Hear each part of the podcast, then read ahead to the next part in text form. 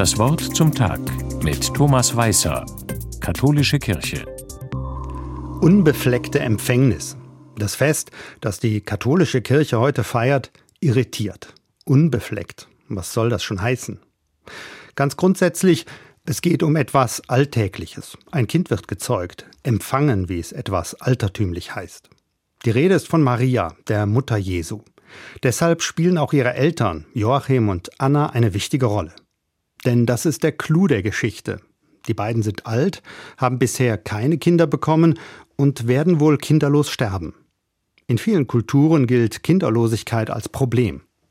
Keine Nachkommen, das heißt, keiner wird für mich im Alter sorgen. Ich bleibe allein, niemand ist für mich da. Bis heute ist Kinderlosigkeit für viele Menschen und Paare ein großes Leid. Anna und Joachim sind so alt, dass es ein Wunder wäre, diese Schwangerschaft. Doch es passiert. Anna wird mit Maria schwanger.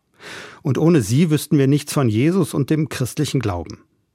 Aber, und hier kommen wir zum Begriff unbefleckt, wenn Maria ein ganz normaler Mensch ist, wie kann sie dann Jesus, den Sohn Gottes, zur Welt bringen? Darüber haben Theologen jahrhundertelang gestritten. Die Lösung?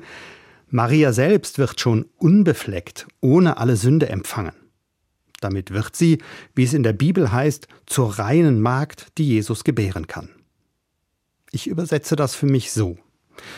Maria ist ein Mensch, der von Anfang an offen für Wunderbares, anderes, für Gott ist.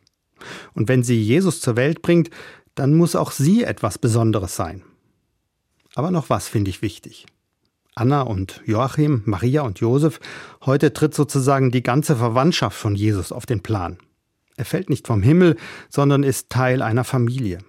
Dazu gehören eben auch Eltern und Großeltern.